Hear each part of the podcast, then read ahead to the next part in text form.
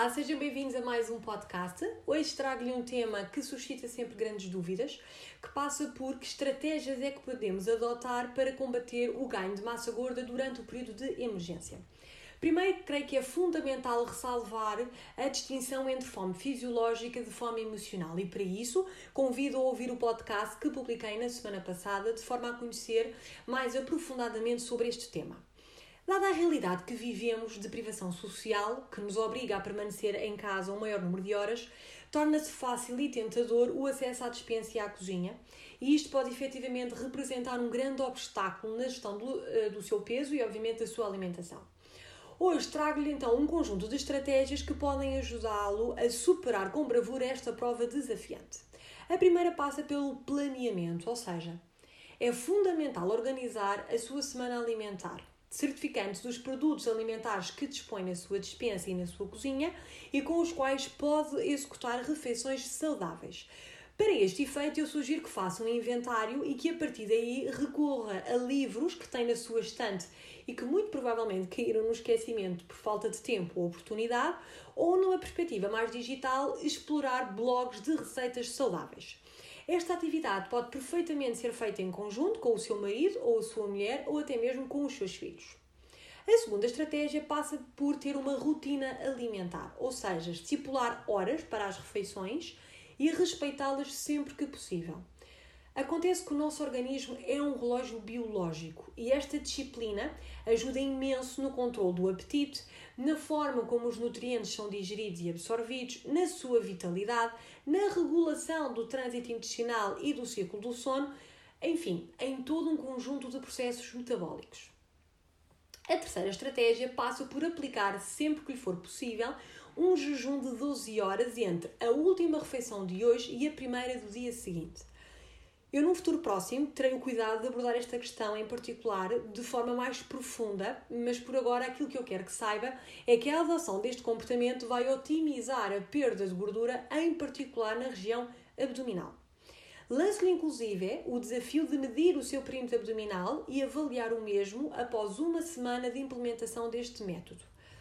Creio, no entanto, ser importante ressalvar que é fundamental que durante a janela alimentar deva optar por alimentos equilibrados nutricionalmente. De nada adianta aplicar um jejum intermitente de 12 horas se a primeira refeição que faz no seu dia é à base de croissants ou bolachas açucaradas, que são alimentos ricos em gordura e em açúcar.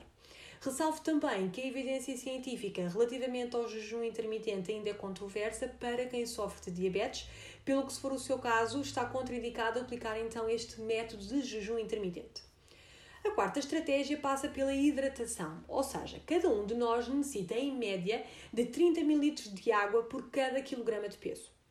Aplicando esta premissa, que estratégias é que pode adotar para otimizar a ingestão de água?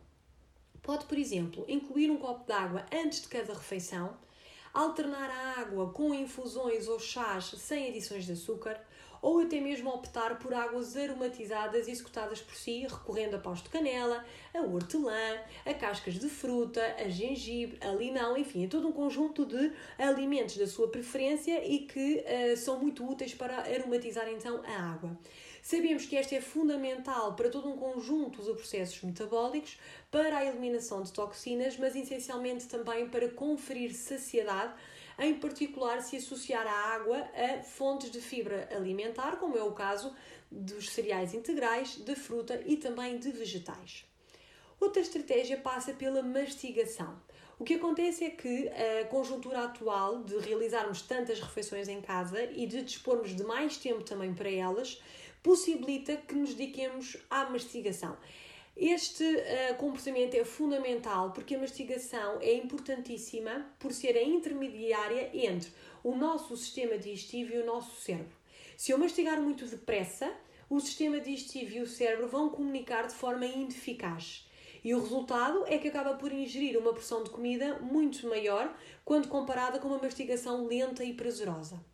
Lembre-se também que o estômago não tem dentes, pelo que se torna fundamental uma mastigação eficaz que se traduz em demorar cerca de 20 a 30 minutos a almoçar ou a jantar, procurando mastigar cada garfada entre 7 a 10 vezes.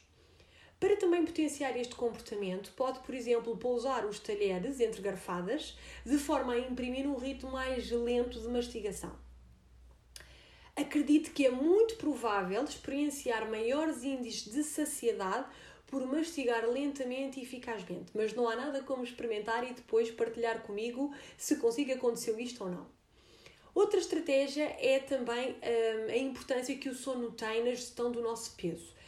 Saiba que um adulto deverá dormir em média entre 7 a 8 horas. Quando dorme menos do que este intervalo que eu referi, a concentração de leptina, que é uma hormona que está relacionada com a saciedade, diminui. E a concentração de grelina aumenta, que é uma hormona que potencia a fome. Aliado a isso, ocorre um aumento também na atividade de neurónios que vão ser responsáveis pelo aumento do seu apetite. Por isso, torna-se muito importante que consiga gerir de forma saudável as horas do seu sono, procurando idealmente também deitar-se e levantar-se sempre no mesmo horário. Outro fator fundamental para a gestão do seu peso é também a inclusão de hobbies que lhe tragam prazer, atividades que uh, lhe tragam alegria, bem-estar, focando a sua energia em algo que lhe faz bem. Qualquer atividade é válida, desde costura, pintura, música, atividade física, leitura. O importante é incluir uma ou mais atividades ao longo da sua rotina um, semanal. Por último, respeitar a sua individualidade. Esta premissa para mim é das mais importantes. Porquê? Porque creio que é fundamental em algum momento do seu dia, eh, quando lhe for obviamente mais oportuno, dedicar algum tempo a si.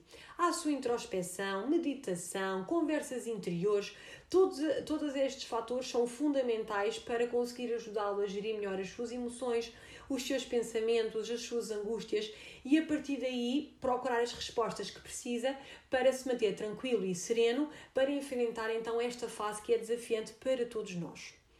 Acredito que aplicando estas estratégias conseguirá gerir de forma eficaz o seu apetite e gerir também o seu peso, otimizando a sua autoestima, nutrientes de saúde, de bem-estar e também do, encontrando o equilíbrio que tanto procura mas nada como procurar aplicar eh, as mesmas e sentir então na pele os seus efeitos. Aguardo então os seus comentários, as suas dúvidas ou então as suas questões e para aguçar a sua curiosidade, partilho consigo desde já em primeira mão a minha intenção de publicar no decorrer desta semana um menu saudável de Páscoa que, embora este ano seja vivida noutros contornos, será com toda a certeza celebrada com alegria e amor. Despeço-me com um sorriso de esperança, um obrigada e um até breve.